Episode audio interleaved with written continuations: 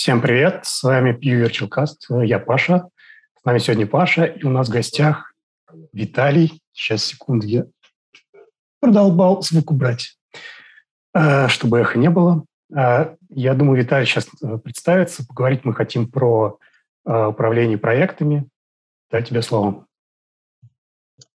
Да, всем привет. Спасибо, что позвали. Мне кажется, будет интересно. По крайней мере, я изо всех сил пытаюсь, чтобы это так было. Э, я понимаю, что основная аудитория — это разработчики. И я хотел э, построить, с одной стороны, от разработки диалог, от того, как возможно разработка видеть проектное управление, и, с другой стороны, как раз э, немножко, может быть, для кого-то расширить диапазон понимания проектного управления и, возможно, переосмыслить какие-то основы, если получится, если хватит времени. Эм, чуть-чуть о себе глубину, расскажу. Да. М? Ну, это, ширину, уширить ширину, там, углубить глубину. Хорошо, если так, да. И повысить высоту. Эм, о себе немножко. Я закончил МГТУ имени Баумана. Эм, сдал в том числе, кстати, когда был маленький сертификат по C++. Так что, может быть, это хотя бы чуть-чуть дополнит эм, правильность моего присутствия на этом э, подкасте. Вот, но это было больше 12 лет назад, или около того, конечно же, без практики я все это забыл. Хотя, с другой стороны, эм, правильность программирования и правильность подходов, которые нам тогда транслировали, которых, э, которым нас учили, в принципе, во многом укрепила мозг, как мне кажется, в правильном положении и построила правильные связи. После а, еще во время вуза я работал на НПО машиностроения, два года даже вот с Павлом в одном отделе, сидя за разными столами, но я работал по совместительству. После окончания вуза я ушел в большую четверку, э, занимался внедрением САПа, но не просто внедрением ради внедрения, мы повышали эффективность процессов казначейства и КПМГ. Как раз я познакомился с тем, что такое процессы, как их э, проектировать, как их э, рисовать те, которые as те, которые сейчас действуют в компании. Мы строили большие карты процессов э, по нескольким предприятиям. Впервые я, в принципе, познакомился, что такое проектное управление, нормальное проектное управление, и что такое процесс предприятия именно там. После этого у меня было несколько банков, несколько стартапов, один даже международный стартап. Я жил в Вьетнаме, работал на филиппинском сервисе. Был мой стартап, он до сих пор жив, я просто из него вышел на большую часть своего времени. И сейчас работаю в брокере, который называется «Газпромбанк Инвестиции». Это буквально вчерашний отдельный, никак не аффилированный Газпром, Газпромбанком стартап, который теперь присоединился к этому семейству. Э, занимаю роль сейчас, и, по-моему, даже должность также называется архитектор процессов производства ПО. Вот, э, к этой роли я пришел достаточно органично, потому что за карьеру свою успел проработать практически в каждый, э, на каждом этапе процессов производства я большую часть своей жизни был аналитиком, бизнес-аналитиком, системным аналитиком, QA, потому что очень часто аналитики или системные аналитики сами тестируют то, что э, сделали. Вот был небольшой до этого бэкграунд разработчика, плюс я сдал TensorFlow 2 Developer сертификат. Это, конечно, меня ни в коем случае не делает разработчиком, но дает какое-то понимание основ э, проектирования искусственного интеллекта. Я Виталий, а можно числе... сразу вопрос? Да, конечно. Вот подскажи, вот все вот проекты, процессы, бизнес-процессы, системная аналитика и так далее. Ну, ты же понимаешь, вот сидят C++ разработчики и так снисходительно смотрят на вот всех вот этих менеджеров, которые там бегают, копошатся, устраивают бесконечные совещания, рисуют схемы, которые они почему-то считают, что они описывают то, как работает ПО. А вот э, разве не разработчики сидят, собственно, и заставляют все это работать? А сверху вот происходит вообще какой-то полухаос непонятный. И часто складывается ощущение, ощущение, что если, если убрать разработчиков, все вообще остановится. Вот реально, ничего не будет. Никакого ПО не будет обновляться, баги не будет фикситься и так далее. Да. А если вот все вот это, то, что происходит сверху, убрать, может, оно и так полетит? В чем смысл вообще вот проекта, Можно, деятельности? Давайте я сразу тогда свои два вопроса наброшу, на которые я хотел бы э, в перспективе желательно получить ответ. Это почему так больно, почему на сроки едут, по крайней мере, в моей карьере там, промышленного э, разработки постоянно у проектов едут сроки, просто регулярно. И э, то есть почему так больно, и э, что может каждый сделать, если даже ты не менеджер, что ты можешь делать, чтобы улучшить эту ситуацию? Все, обратно тебе это слово. Прекрасные вопросы, и у меня даже есть отдельные пункты этому посвящены. Начнем тогда с вопросов Павла. Потенциал Павла, это была шутка. А, что творится на уровне выше? Да? И остановится ли все, если разработка остановится? Ответ э, на второй вопрос, скорее всего, да. То есть остановится развитие гарантированно точно. Разработчики чаще всего в компаниях, э, а сейчас почти все компании очень жестко базируются на IT и можно сказать, ну, сидят на IT как на игле, мало компаний, которые занимаются чем-то масштабным без производства программного обеспечения. Даже там какая-нибудь последняя база, я думаю, что либо какой-нибудь ПО от вендора покупает, и, возможно, даже имеет свою какую-то поддержку, ведет бухгалтерию давно в специальных для этого предназначенных системах. То есть, ну, если это не какая-то деревня, все зависит от IT. Единственное, что именно производство, о, не в каждом... Зачем ты обижаешь деревню? Я вспомнил ролик разные, «Кибердеревня», да, да там точно, там без IT все остановится, там даже как коровы доиться не будут. Э, ну, тоже не совсем так. Э, давайте быть честными. Когда мы говорим про разработчиков как э, про людей, которые производят что-то новое, какую-то новую ценность, если мы вот этот слой приостановим, то чаще всего организация не умрет, она не закроется, потому что есть подразделение, занимающееся поддержкой – и, по крайней мере, какое-то время в среде, где есть другие компании, выполняющие примерно ту же функцию, проживет даже за счет там, каких-то наработок, возможно, за счет клиентской базы. Единственное, что из-за конкуренции такая компания очень быстро умрет. И этому есть множество доказательств, множество примеров. То есть разработчики на самом деле это те люди, которые не дают компании умереть быстрее. Я не могу сказать, что совсем просто, потому что я тут же вспомнил разные другие случаи. Вот, но тем не менее, быстрее, чем если это будет какая-то бизнес-ошибка, глобальная неправильная стратегия, глобально неправильно повернутость там, продукта не на ту целевую аудиторию и прочее. То есть развитие — это уже скорее норма, чем э, там, то, что было лет 50 назад. Это штатный процесс, и без развития в конкурентной среде компания не сможет существовать. Ну все, то есть с основным средством производства мы, так сказать, определились. А вот зачем тогда все остальное? Да. Э, я, тем более, будучи аналитиком большую часть своей жизни, как раз могу прямо изнутри рассказать, зачем все это и почему столько совещаний, и с чем все это связано. На самом деле, я бы сначала задал вопрос вам. Вы знаете, чего хочет руководство в плане цели от вашей компании и какая стратегия у вашей компании? Примерно. Знаем, знаем. Ну, хоть примерно. Ты хочешь, чтобы мы ответили? Ну, да. Деньги. Компания хочет ну, деньги. Понятно, что любая коммерческая организация хочет э, получать деньги и платить своим инвесторам, платить своим акционерам, но спустимся на уровень ниже. Деньги получаются каким-то трудом. Есть э, какие-то цели и какие-то ну, Видимо, задачи быть конкурентоспособными, там, э, иметь, скажем так, я забыл русский язык, как всегда, лучше, лучше маркетинг своих продуктов иметь, чтобы больше продавать. Э, ну, как-то так, наверное. Вот у любой э, более-менее крупной организации есть своя стратегия. Она декомпозируется на цели и задачи, и из этих целей и задач, которые формулируются предельно конкретно, там не должно быть размытости, э, формируется пул проектов. И для руководства компании проект является некой атомарной величиной. То есть проекты бывают там по полгода, по год или даже больше. При этом для высшего менеджмента в части стратегии это все равно ну, шик, это секунда. И в большей части высшее руководство и среднее руководство на уровне проектов не спускается. Все, конечно, зависит от масштаба организации, потому что бывает там 50 уровней иерархии, бывают э, 3. Э, количество человек в компании одно и то же. Виталий, подскажи, есть... вот по поводу вот того, что не спускается. Почему? Потому что проектов много обычно. Возьмем крупную компанию, там невероятное количество проектов.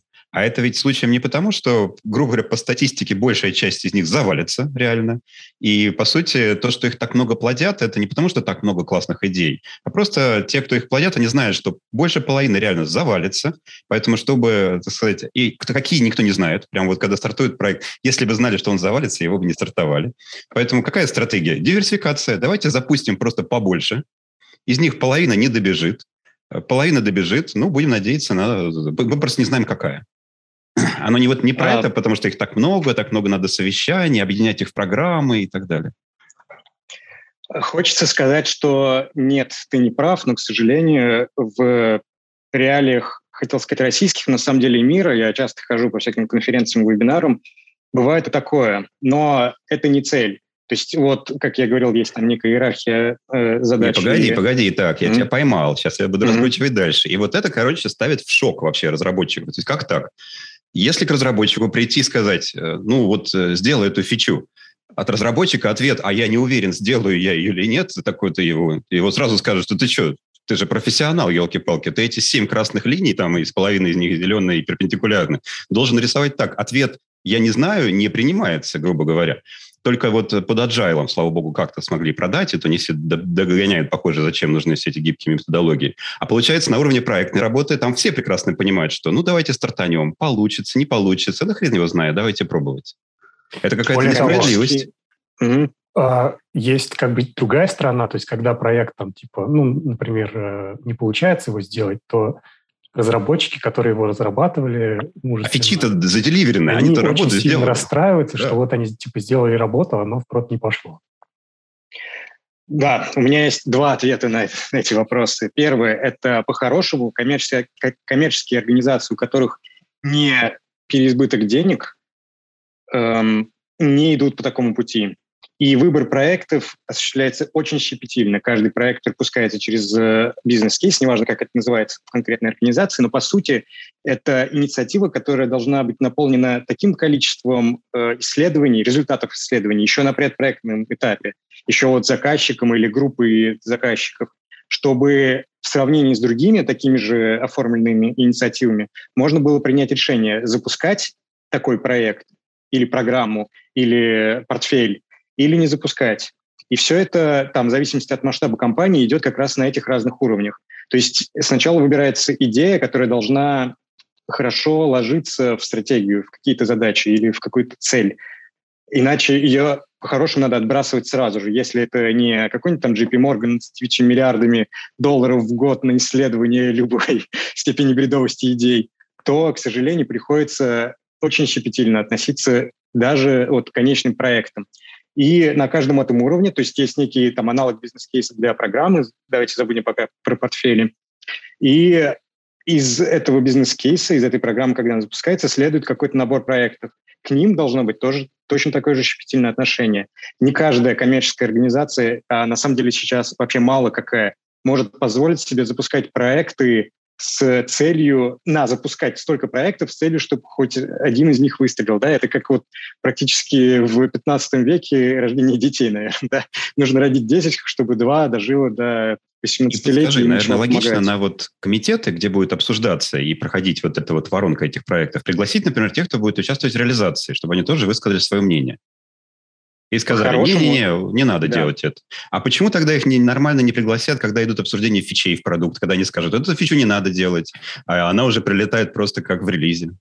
Я вот просто доброшу, надо так позвольте мне добросить, вот некоторые проекты запускаются, и там стейкхолдеры, и продукт-оунеры, и вот эти вот все люди, они как бы... То есть создается ощущение, что они слабо понимают вообще, зачем все это делается. Это типичная ошибка новичка. на самом деле не новичка, к сожалению. И вот даже на многих э, русских там подкастах, посвященных проектному управлению, я уже не говорю про иностранные э, вебинары, об этом тоже говорят. Это проблема того, что проект выпустили, не подумав. Если люди, которые стартовали проект, плохо понимают, чем они занимаются, значит, еще на предыдущем этапе, на предпроектном, люди не подумали, что они хотят э, этим проектом достичь опять же, если компания большая и деньги прут из всех щелей, почему бы и нет, да? То есть мы там не щадим свои ресурсы, даем им делать бесполезную работу, и если уволиться, не страшно. В современном мире коммерческие компании э, не обладают таким бюджетом. И больше того, они дело даже становится не в бюджете. появляется понимание, что отсутствие таких э, лжепроектов, назовем это так, это прямые дивиденды, это прям ну, больше денег э, в прибыль, больше денег для инвесторов. И это в том числе толкает людей на нормальную проект, проектную деятельность. Это контринтуитивно, на самом деле, что нужно потратить там не день на оформление э, инициативы или бизнес-кейса, а месяц. А, потому что кажется, что проект делается всего лишь там ну, полгода, да, чем мне месяц тратить, какую-то херню оформлять. Нет, на самом деле месяц этот позволяет э, потом всю эту инициативу вообще забросить или ее так изменить, что вообще абсолютно по-другому все это будет выглядеть. Если еще это финансовая сфера и копнуть в регуляторку, и какие ограничения она накладывает, хотя бы поверхностно, вообще кажется, что все не так радужно, да, и многие продукты не должны видеть свет в том виде, в котором их изначально запланировали. Значит, получается, не любой движ можно назвать проектом. Может, вообще хоть какое-нибудь определение есть, чтобы люди понимали, вот как сказать, вот это похоже на проект, ну, что хотя бы критериям удовлетворяет, а это вообще какая-то жесть непонятная, и лучше вы к ней к нам не приходите. Да, я, к сожалению, такую жесть сделал, я очень хорошо знаю, как это бывает, и про определение проектов э, очень хороший заход, это прям буквально первый пункт. Который у меня был записан. На самом деле есть классическое определение, которое, наверное, все знают. Там любой менеджер, который хоть какую-то подготовку прошел, тут же там даже... Так, ты ночном... сейчас сказал, что все это менеджеры, да? Не, не надо так, там кроме менеджеров еще есть. А, все проектные менеджеры э, могут, наверное, тараторить. Это некая активность, направленная на получение ценности, должного качества э, с прогнозируемым сроком и с прогнозируемыми ресурсами, в том числе деньгами. Вот, вроде ничего не забыл, там у нас четыре ограничения, они должны быть учтены. На самом деле, а, еще уникальную ценность да, добавляется очень часто. Я не уверен, что сейчас там в седьмом PMBOK тоже это слово добавлено, но тем не менее, на самом деле, у меня с самого начала работы много претензий было к этому определению. И когда я более-менее там сделал десяток проектов, посчитал, что начал понимать, что я делаю, я понял, что ту же уникальную ценность можно получить, не применяя э, элементы проектного управления, не применяя методики, практики, фреймворки и прочее. И наоборот, в том числе, то есть некоторые проекты делают совершенно не уникальную ценность, и хотя в рамках них употребляются все эти методики, которые должны. И я для себя немножко перевернул определение, и как бы в своей голове я проектом считаю любую активность, при старте которой по какой-то причине, неважно какой, решили применять методики и практики проектного управления. И мне стало сильно легче. Вот, то есть, ну, не знаю, там мы выпекаем пирожки, и почему-то кто-то решил, например, PM, что мы будем выпекать их в рамках проектного управления, а значит, мы применяем там все эти э, процедуры, которые описаны, там, не знаю, в стандартах или тот опыт, То есть это как наука, да? Любая сфера деятельности людей, которая использует научный метод как основной элемент познания, является наукой. Это просто так вот Определение Было бы хорошо, но, к сожалению, к сожалению не всегда так в проектном управлении. Я бы больше назвал это ремеслом. И это, кстати, сразу же, опять же, в моем понимании слова ремесла, да, налагает э, ограничение, что это не только опыт и не только образование. Это всегда опыт, совмещенный с образованием в отличие, к сожалению, от, э, ну или к счастью, да, от науки, где может быть только теоретическое познание, и вся область науки может быть только теоретической, она может переходить в практику, а может совсем не переходить. Я имею в виду структуру определения. То есть мы будем называть проектной деятельностью то, любую деятельность, которая следует э, заветам проектной деятельности. Звучит, да, правда, как э, похоже на сипульки из Станислава Лема, да, вот это рекурсивное определение в словарях. Давайте уйдем от рекурсии таким образом. Мы берем какую-то активность, анализируем ее, решаем, что она лучше зайдет и ценность лучше получится, если применить методики и практики проектного управления. И после того, как мы это решили и начали их применять, то стали считать, что это активность. А что значит лучше? Получится больше ценностей, ее удастся достичь быстрее, или вот, вот мы, похоже, приближаемся к, к мякотке, да, зачем все вот эти фреймворки нужны? Без них ведь тоже можно делать. Да, я убежден. Более можно? того, наверняка и ценности будут достигаться, и даже в ограниченное время какое-то. А зачем тогда вот это вот все навороты? Уже седьмая реакция вот PM-бука, вот, которую ты упомянул, редакция. Да, да, именно так. На самом деле я видел, даже участвовал в двух стартапах, которые, по сути, там большую часть своей жизни очень-очень косвенно относились э, к проектно-центричным организациям, да, мягко говоря, да, и делали, как, делали, как делалось, и результат получался. И, ну, действительно, встает вопрос вполне разумный, а зачем все остальное. Тем не менее, э, когда делаешь, как делается, очень тяжело прогнозировать качество. Иногда это практически невозможно. Очень тяжело прогнозировать бюджет. Хорошо, когда его достаточно, и когда задача какая-то из разряда исследований. Хотя даже в таком случае применяется практика проектного управления. И а вот по поводу бюджета мне вспоминается шикарная фраза вот э, про какой-то проект, типа проект превысил свои сроки в три раза, он превысил свои бюджеты, бюджеты в семь раз. Это был провал? Нет, это всего лишь был Microsoft Word первой версии. Да, жизнь бывает такой. Если уменьшить эти числа, это, в принципе, любой проект, на котором я работаю. Я вот отнюдь сказал бы, что у меня вот такого масштаба э, провалов было меньше, у меня были другие провалы, что мы делаем проект, который разрабатывается успешно, но в итоге оказывается неуспешным по причинам использования уже продукта, по причинам недополученной ценности, которая прогнозировалась этого продукта. Тем не менее, вернемся к изначальному вопросу. Зачем? Да давайте Нам... это потихоньку рулить в сторону вот решения боли и вот этого всего для разработчиков. Да, вот этот вопрос закончим. Зачем нам проектное управление? Потому что мы хотим чуть лучше прогнозировать сроки, чуть лучше понимать бюджеты, которые нам на это нужны, и чуть лучше понимать, с каким качеством мы все это хотим получить. Но, к сожалению, поэтому планирование называется корень в слове планирования план, э, который означает, что это некое прогнозирование результата или его составляющих, или его параметров, атрибутов. К сожалению, это не э, гарантия результата. И как раз грамотные проектные практики включают в себя постоянный контроль, постоянный мониторинг и постоянный, постоянные изменения внутренних, внутрипроектных м, процедур, чтобы от этих эм, отхождений уходить недалеко, назовем это так, максимально недалеко. Виталий, ну вот ты сказал прям вот эти три ключевые слова. Качество, э, ресурсы, время. То есть вот самый простой фреймворк. Э, быстро, дешево, качественно. Выберите два из трех. Вот все, весь фреймворк. Почему нет?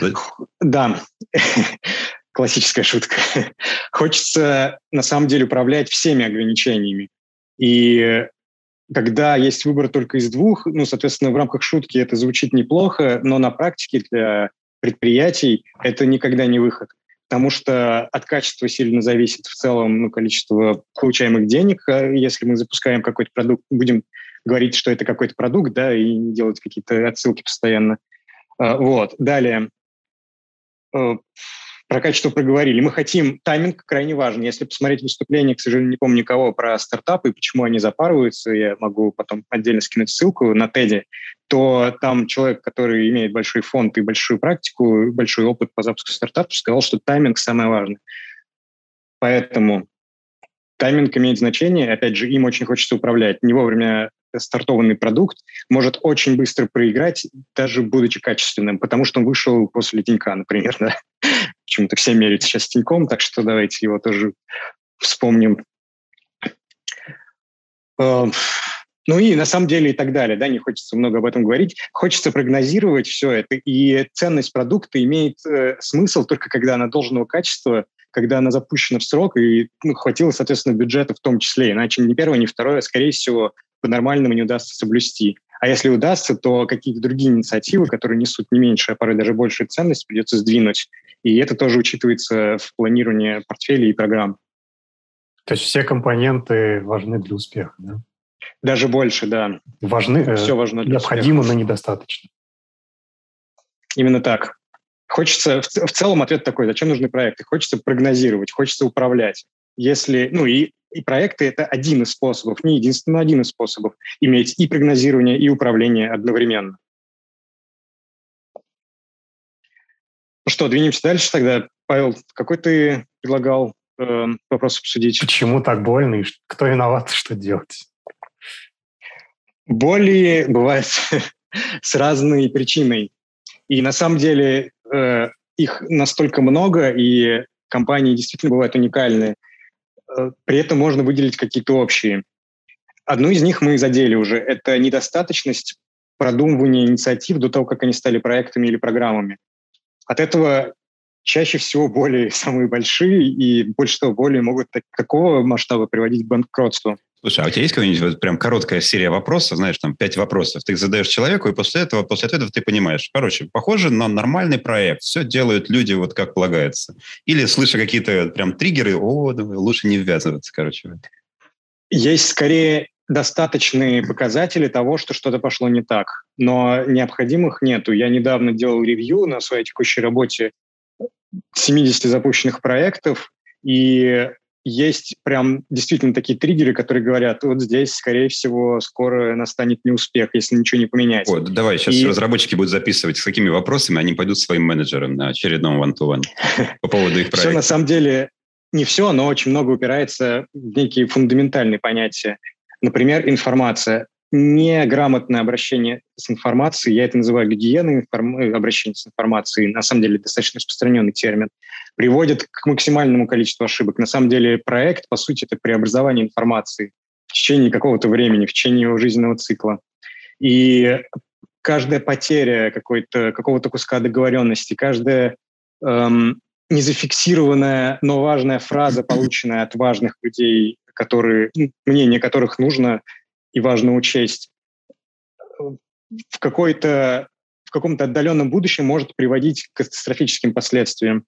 И, наверное, большая часть проблем, которые я видел, была из-за недостаточного, эм, не знаю, как это правильно сформулировать. Плохие коммуникации? э, не только коммуникации. Не, коммуникация, да, недостаточной коммуникации и недостаточного э, объема и щепетильности фиксации информации и согласования этой информации, назовем это так. Я вас перевожу сейчас на свой язык. То есть это говорит, ты подходишь к проект менеджеру и спрашиваешь, вот проект, не знаю, э, единорог. Да, есть такой проект. Вот mm-hmm. он в жопе. Вот если менеджер может тебе сразу сходу сказать, да, он в жопе или нет, он не в жопе, значит, у него есть вся информация про него. Если же он говорит, я не знаю, вот это вот уже плохой ответ. Если он говорит, что он не в жопе, он всего лишь, э, можно сказать, чуть более подкованный проектный менеджер, потому что люди э, с хотя бы небольшим, но релевантным опытом вряд ли сразу скажут, ой, да тут жопа. Они скорее скажут, да все, зашибись, а потом побегут смотреть, э, почему у него уже начали спрашивать об этом, и где что пошло не так. Э, так что даже не знаю, как однозначно ответить на этот вопрос. Э, можно спросить, все ли вся, где посмотреть проектную информацию, где посмотреть ограничения допущения по проектам, э, как они связаны с требованиями собранными, есть ли прослеживаемость прямая между общим, общей проектной информацией, общими ограничениями, допущениями и конкретными требованиями. Есть ли прослеживаемость обратная к бизнес-требованиям от, э, например, системных требований, от конечных задач на разработчика? Можно понять, почему, можно понять, к какому бизнес-требованию относится та задача, которую я сейчас разрабатываю непосредственно. Кто-нибудь однозначно ответит на этот вопрос. И наоборот, можно где-нибудь увидеть, на какие задачи распадается бизнес-требования и, соответственно, как оно соотносится там, с чем-то выше и удовлетворяет ограничениям и допущениям проекта. Это достаточно простые вопросы. На них должен быть очень быстрый ответ. Типа, вот те то есть, короче, если джира в порядке, то если джира не в порядке, это уже что-то как-то вот... Если связи не проставлены, грубо говоря, да? Уже подозрительно. Жира подозрительно. плюс да, жир плюс то место, где ведется общая информация по проекту. Она не, она не часто ведется в жире, потому что чаще всего ее объем велик, и жиры просто не предназначены, чтобы такого объема задач Ну, где-нибудь там конфлюенс еще сбоку там стоит. Да, да, или, не дай бог, Notion. Хорошо, а такой вопрос вот вам двоим. Вот я уже говорил, что в моей карьере сроки регулярно проекта продалбываются. Вот в ваших, по вашему опыту, скажем, какой процент, ладно, такой вопрос, какой процент э, проектов выпущен в срок э, по изначальному плану? Там, типа, можно я немножко перефразирую вопрос? 50%, 100%, можно там 66%. Я бы перефразировал, потому что если так ставить вопрос, то процент будет очень маленький. Но всегда при постановке ограничений проекта и допущений э, есть некий допуск для финальных дат. И опять же, еще я как будто бы обношу дисклеймеры, на самом деле это не так. Вот. Еще есть эм, срок выпуска в релиз, и это не означает, что проект закончен. Мы можем выпустить в релиз вовремя, а проект при этом может э, опоздать и нарушить сроки. И опять же, с чем это связано? С тем, что, может быть, какие-то догонялки там, с техническими долгами или передача на поддержку и там миллиард других причин. Недооформлена документация, ее там еще полгода дооформляют. Проект не закончен, нельзя отпустить этого человека из-под проекта. Так что, если вернуться к вопросу, вот прям и жестко его поставить, какой, какой процент проектов заканчивается точно в срок? Очень маленький. Я думаю, что ну там 10%. Паша, у тебя? А, у меня вот такой вот опыт, что обычно так. Э, проект, все, там сроки наметили, все, все бегут, бегут, бегут, и вот начинают чувствовать, что что-то мы не добегаем. Ну, быстренько так документацию поправили, оказывается, это уже не один проект, а два проекта. Просто у него есть первая фаза, и туда засовывается все, что успели сделать к этому сроку. И есть остальные фазы, куда не попадает все, что успели сделать. Все выпускаются, все выходит, говорят, ну вот, мы выпустили, вот первая версия. Ну, как, как бы и почти как было запланировано, грубо говоря. Просто вот часть функционала, она перешла во вторую фазу. Это вот ну, я такое часто вижу. Звучит как чит, но как бы ладно. Да, а то, что вот другой опыт, у меня больше другой э, опыт. У меня больше проектов прям реально экспериментальных, про которых ценности непонятны. И там э, обычно так, там просто ставится дедлайн, э, искусственный абсолютно, и говорит, если вы до этого срока ценности не добились, закругляйтесь. Все. И там у меня 50 на 50 примерно, грубо говоря. То есть половина до своих ценностей не добегает, в принципе по разным причинам. Она может даже выпуститься, релиз произойти, MVP пройти, там циферки какие-то собрать. Даже циферки посчитали, просто циферки показывают, что это бесполезная ерунда, и она, в принципе, сейчас не нужна. Ну, Они, кстати, для, вот когда такое для происходит, то да, это скорее, я бы сказал, нормально. То есть мы там сделали все, что запланировали, но как бы выхлопа нет, поэтому, ну... У меня даже родилась такая это, идеология, я ее насаждал часто. Смотрите, вы самый крутой технический специалист, если вы как можно быстрее сможете завалить проект. Чем быстрее вы завалите проект по его вот этим ценностям, тем вы круче. Вы быстрее как бы это, сэкономили компанию кучу денег, чтобы она вашу зарплату не вкладывала в непонятное дело. То есть, чем быстрее ты докажешь, что, что это не работает. Стоит это делать, то тем больше ты сэкономишь. Да. Да? Я, я надеюсь, что вы так говорите только про R&D проекты, а не про те, которые которые призваны э, бизнес-ценность нести достаточно четко я, понятно. Я в основном, да, последние годы я больше работаю с R&D проектами, да, здесь ты прав. Ну, соответственно, вопрос такой вот, если, скажем так, меньшее число в процентах проектов выпускается по плану, чем, наверное, хотелось бы, наверное, здесь есть какая-то проблема. Ну, я предполагаю, да, что конечно. в планировании. В том числе, опять же, вот когда подождите, мы... Подождите, а мы же это... с этого начали. А может, нет проблем? Может, так и нормально? Вот то, что, например, из 100 стартапов только один в итоге выходит на окупаемость, а все остальные просто проедают инвестиции. Это же нормально. Так может и с проектами это нормально? Не должны все попадать. Может быть, надо сказать, там, вот действительно, 70% должны успевать или 60% должны успевать, а остальные, ну, бывает. Давайте тогда все-таки разграничим. Если проект просрачивает э, свой э, срок, но Отличное при этом слово, допуск да? попадает. И допуски могут быть достаточно большими, нужно понимать. То есть э, они часто зависят от того, какие риски у продукта, какие риски то, что он опоздает и так далее. Вот, то все-таки это можно считать успешным проектом. Опять же, если перенос состоялся и все с этим согласны, причины это объективные. Э, как бы в коробку, что это нормально. Да, если перенос э, в соответствии, если перенос был обусловлен аргументами и причинами объективными, такое бывает, изменения в проектах случаются, э, окружение меняется, внутреннее, внешнее, есть проблемы с ресурсами периодически, Сбер и все остальные крупные компании пылесосят просто за немеренные деньги, люди туда очень часто уходят, опять же, это нормально. Это плохо, но это штатный процесс уже, опять же, сейчас стал. И поэтому сдвиг сроков по этим причинам, когда все остальное как бы учтено э, в рамках рисков, в рамках там, бюджета и всех остальных ограничений, то, к сожалению, это штатный процесс. К сожалению, э, или к счастью, такой проект, если он все-таки выпущен и принес ценность, можно считать успешным. То есть нужно все-таки смотреть бы, на какой-то... Можно было бы что-то сделать, чтобы, например, увеличить этот процент. Или там, да, а, относительно безболезненно что-то сделать. Да, срок – это все-таки одно из четырех ограничений. И иногда наступают такие события, с которыми ничего нельзя сделать, и срок будет нарушаться. Аналогично с качеством, аналогично с бюджетом.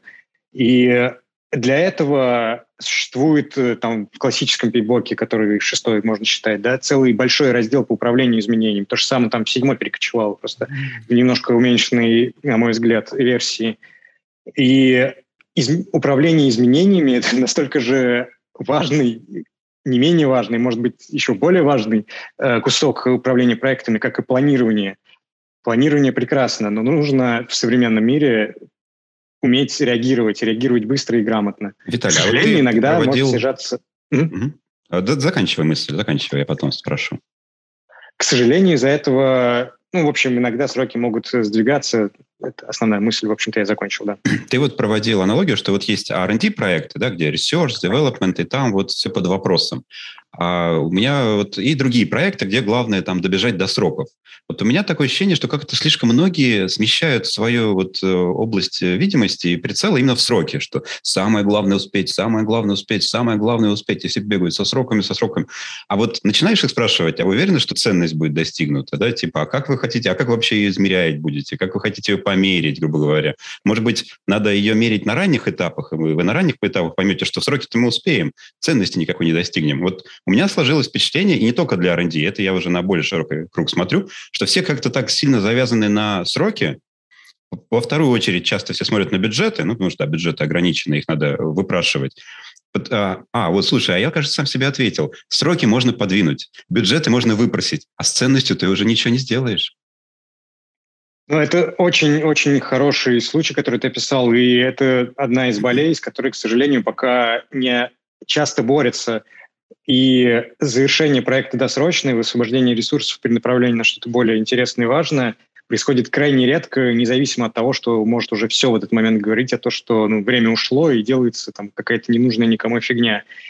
И в этом в том числе э, умение, в этом в том числе большая роль проектного менеджера и его умение это все мониторить. Но Тут уже ответственность переносится не только на проектного менеджера, но и э, инициатора того, ну, не знаю, заказчика, такие размытые понятия. В общем, тот, кто изначально инициировал проект, и тот, кто описал бизнес-кейс, как бы он ни назывался, главное, что там было это изначальное описание того продукта, который хочется сделать и запустить, чтобы этот человек точно так же, как все остальные, отслеживал, и у, у него больше того, он чаще всего из бизнеса, у него больше э, возможностей увидеть рынок, увидеть потребности, проанализировать эту потребность, понять, она все еще есть или ее уже нету, все еще ее стоит закрывать или уже можно полностью забить. И очень часто, в принципе, это не делается. То есть э, описали там какой-то бизнес-кейс, запустили его в работу, получили оценку полгода и там практически забили. Или там раз в месяц приходим таким градусником, проверяем, что температура 36,6 хотя бы. Вот. А так, чтобы прям именно мониторить э, надобность продукта, это происходит реже. А почему? То есть над проектом, почему? вне проекта. Почему реже? Это ведь тоже ты, все три вещи важны, да, и ценности, и сроки, и бюджеты. А почему вот ценность, э, и, и мой, мой опыт показывает, и твой, да, похоже, показывает, на нее что-то реже смотрят. Все хотят, да. вот мы сейчас успеем, и все будет хорошо, успеем, все будет хорошо, успеем, и все будет хорошо естественно, не успевают. Здесь Паша абсолютно прав. Там большая часть не успевает. Не то, что не успевают, и все еще и плохо. А потом начинают винить. Может, плохо, потому что не успели? И вот это вообще, по-моему, мы попадаем в самую отвратительную ситуацию, что э, начинают переводить стрелки, думать, почему плохо? Потому что не успели, а если не успели, кто виноват? Те, кто делали, а кто делали? Вот они, разработчики, начинают наконец-то появляются. Вот два дня назад было бы зашибись, а вот вы на два дня позже это выпустили, вот все, уже херня, и не успех по вашей причине. Да, да вот ответа, я хотел подрулить же... плавно к тому, что как бы вот мы посмотрели там со стороны топ-менеджеров, условно говоря. Давайте как бы теперь посмотрим со стороны там разработчиков. Э, как бы мы уже плавно к этому подрулили. Вот что бы мог каждый там разработчик сделать, э, чтобы, может быть, улучшить как-то ситуацию? Вообще, возможно ли такое? Я скажу достаточно тривиальную вещь. Да, возможно, к сожалению, она тривиальная. Много кто говорит, иногда какими-то общими словами, иногда более частными. Вопрос коммуникации очень часто налажен абсолютно своеобразно с разработчиками. И разработчик... Чайка менеджмент, да? Менеджер прибежал, вбросил и улетел. Да, и вот эти отношения, они очень часто обоюдно некорректными бывают, потому что разработчики, осознавая там собственную божественность, э, порой не, не хотят спускаться, киваем, да? Не хотят да. спускаться на уровень этих вот всяких менеджеров э, проектов или, не дай бог, еще кого-то выше них, там менеджеров среднего звена или высшего, и объяснять какие-то элементарные вещи. А очень часто эти элементарные вещи приводят к видоизменению требований причем разного уровня, как низких, так и средних, и там требований к проекту в целом. И здесь очень часто именно коммуникация даже со стороны разработчика или ее там неполнота, или ее отсутствие мешает эм, быть ближе к срокам, ближе к успеху. Из-за этого очень часто порождаются некорректные оценки, потому что там, ну, разработчик не объяснил, пускай не техническим языком, но хотя бы каким-то языком всю сложность ситуации, какое-то количество взаимозависимостей э, на техническом уровне. И PM с полной уверенностью берет какие-то сроки, там, умножает на свои полтора коэффициент и радостно вставляет э, сосиску в диаграмму Ганта или там задачу в Ширы. А на деле ну, как бы нужно было бы, наверное, копнуть поглубже, быть более открытыми друг к другу и, может быть, менее эмоциональными и просто как бы, на более профессиональном уровне оттарабанить то, что по-хорошему нужно сказать, особенно со стороны разработчиков. Вот я недавно слушал подкаст «Запуск завтра», там про это частично говорили, что очень часто, когда вот этих э, парней, которые налаживают процесс производства, зовут, э, они обнаруживают, что там все разработчики считают, что менеджмент — это какие-то полоумные курицы, которые ничего не понимают, просто какую-то херню требуют, и чтобы им не говорили, э, это все бесполезно на деле при налаживании коммуникации оказывается, что полезно, и что вообще не такая большая разница в понимании в целом там мировоззрении у, у людей, и неважно, разработчики они или нет.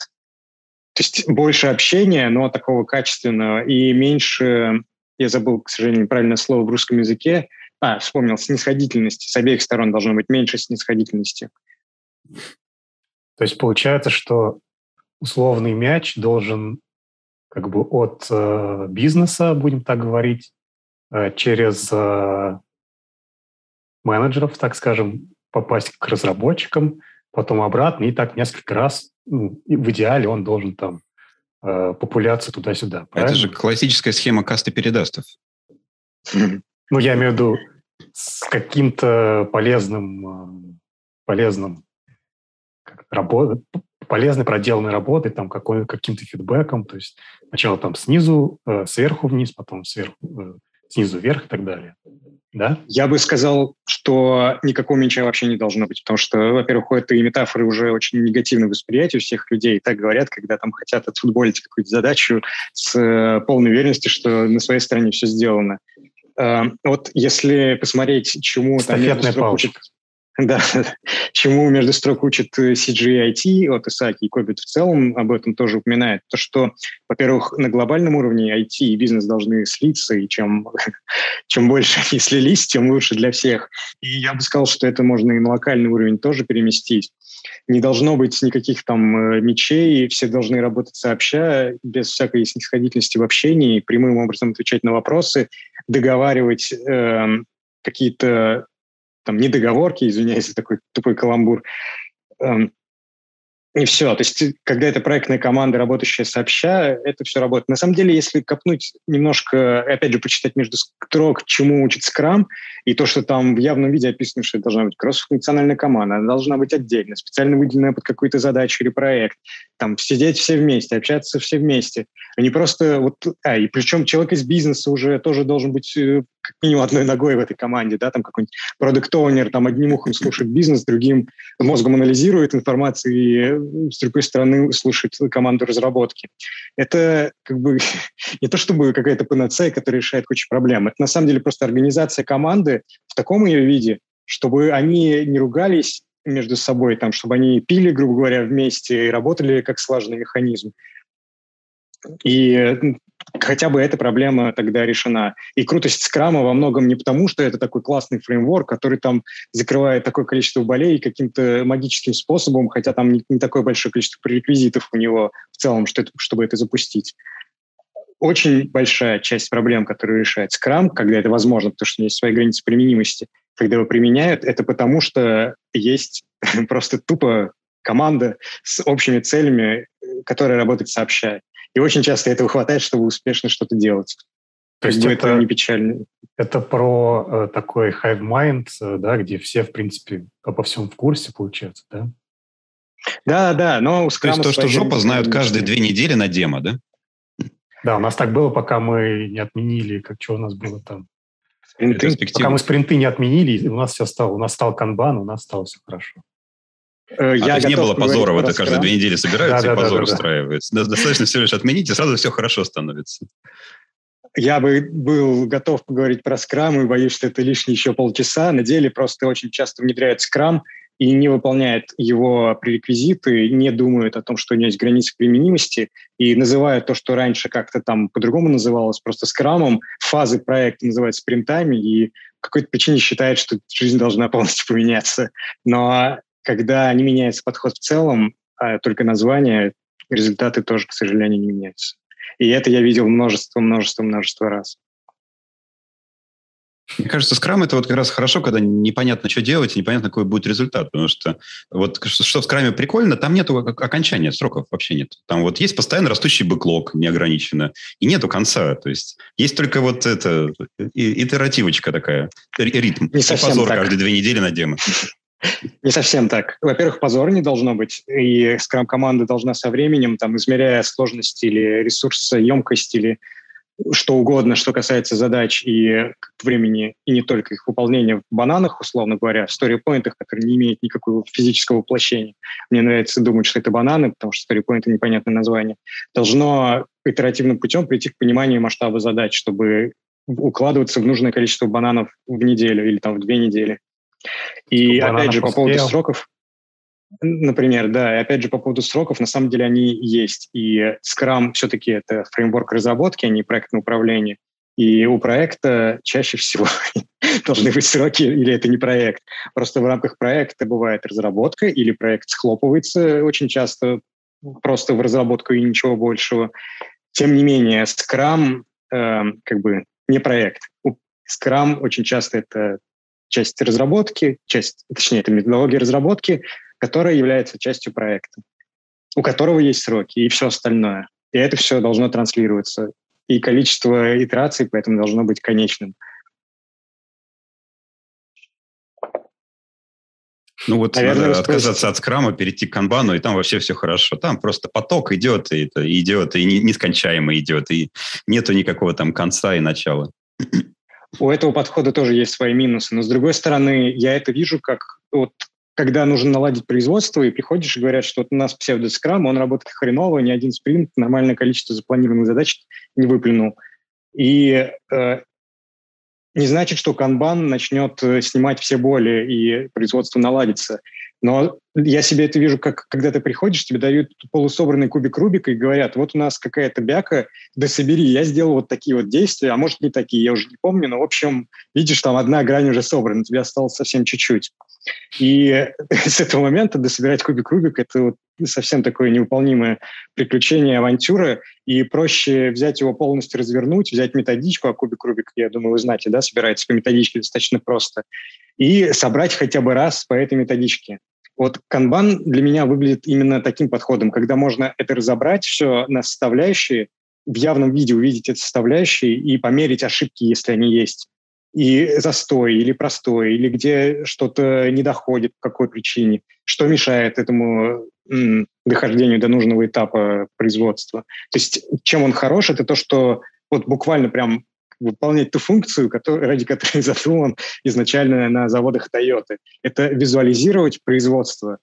Можно сколько угодно говорить о каких-то проблемах, а когда ты видишь, что у тебя в одном столбце ноль задач, а должно быть много, а в другом столбце 500, ну, блин, это помогает, и руководство на это отреагирует совершенно другим способом. Ну, то есть ты правильно говоришь, что всякие вот скрам, канбан и прочее, это не про проекты, это вот ближе к разработке, это вот всякие да. игрушки, которые разработчики себе напридумали. А получается, если вот действительно разработчик хочет узнать, а вообще что за проект, что там происходит, ему надо идти спрашивать документацию, да, ему надо идти и пояснить, вот у меня таска упала, вот где мне посмотреть, как эта таска трассируется до, знаю, бизнес-требования. А потом еще спросить, слушайте, а к бизнес-требованию, может, там деньги есть? Может, я узнаю хоть сколько я заработаю компании, эту таску решив? А еще можно спросить, да, потом... а как бы точно нужно это бизнес-требование делать? Может, вообще не нужно? В том числе. А потом, а как это бизнес-требование удовлетворять проекту, если дальше продолжать эту любознательность? А почему этот проект в этом портфеле или в этой программе? А как вообще этот э, портфель или программа соотносится с стратегией предприятия? Какую ценность предприятия она приносит?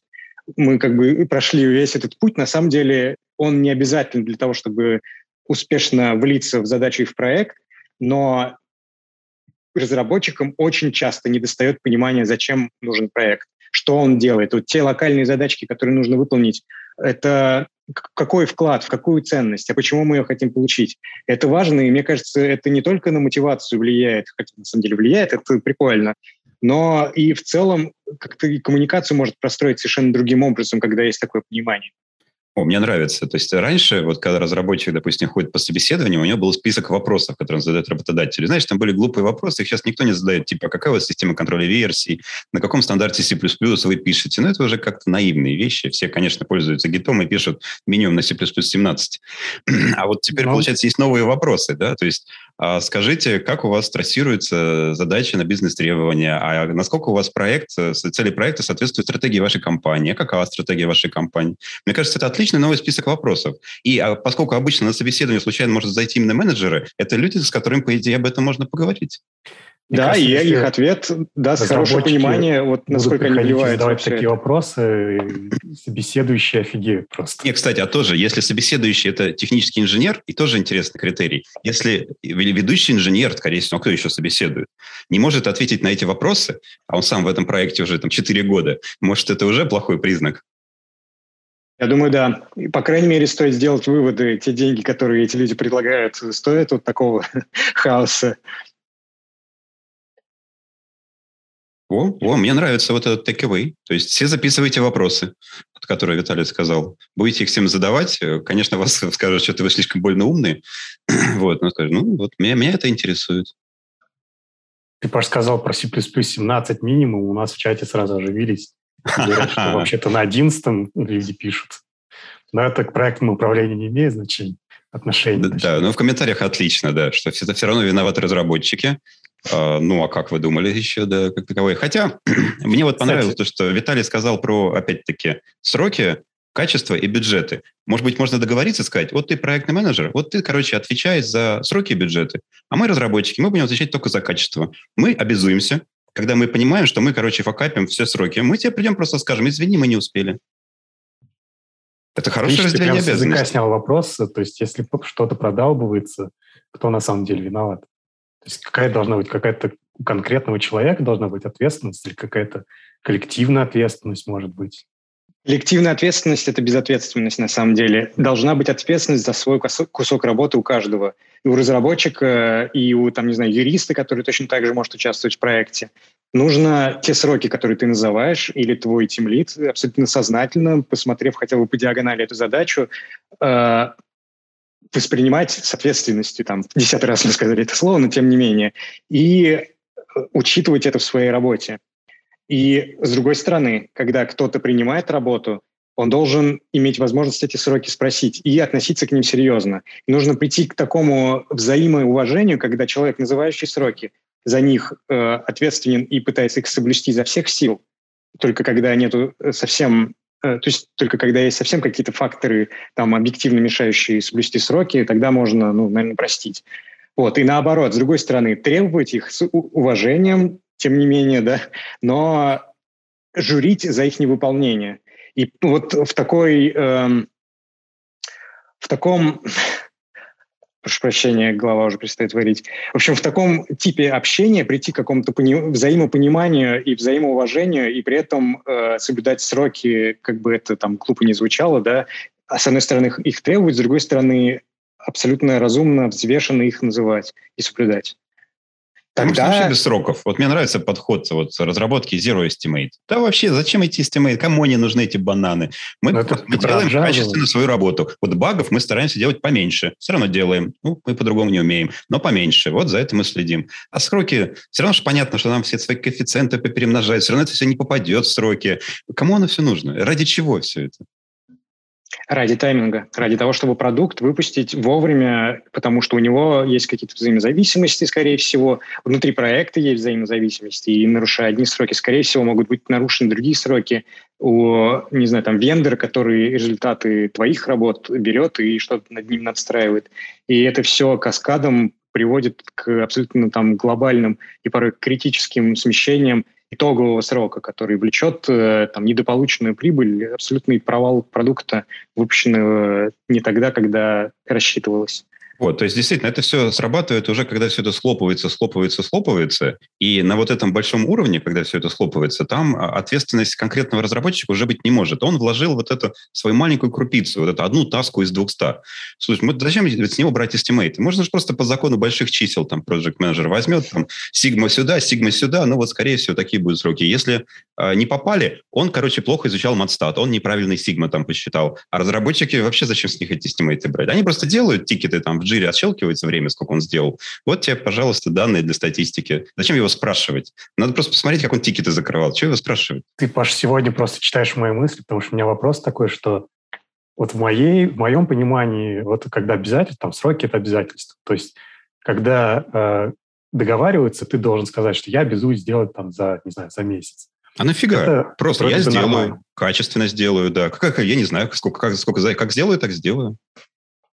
Ну, Давай допустим, для моего, ради моего вопроса, что как бы сроки могут быть обязательствами, и ты можешь сказать, что я сделаю за месяц.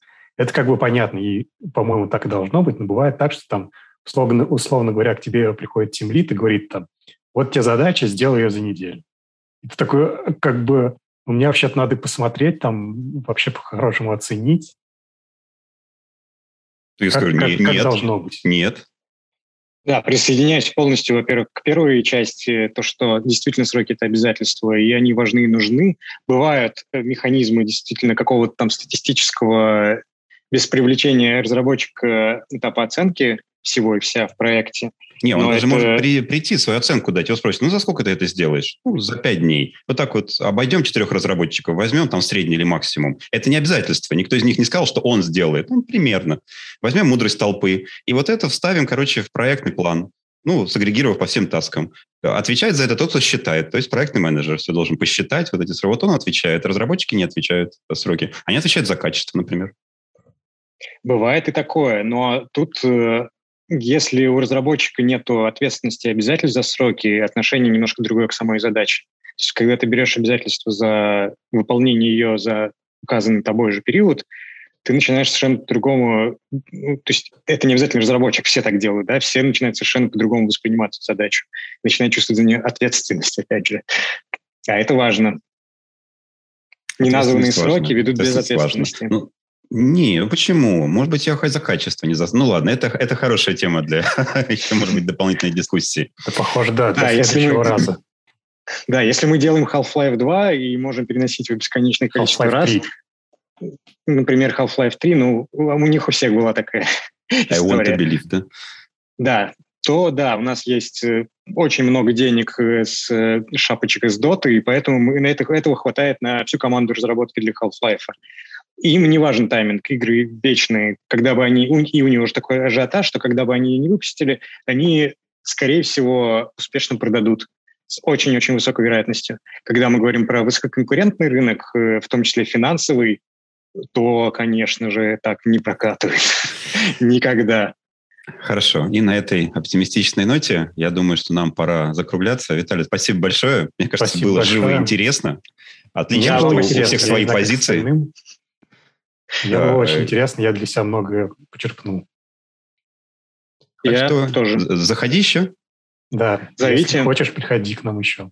С удовольствием. Вот у меня «Принц 2» сдача на носу уже. Я надеюсь, что я его ладно, сдам, ладно. и после этого с новыми силами. С новыми что, силами. Все. Спасибо, всем спасибо кто смотрел. Зрителям, спасибо вам всем. Всем пока. Пока-пока.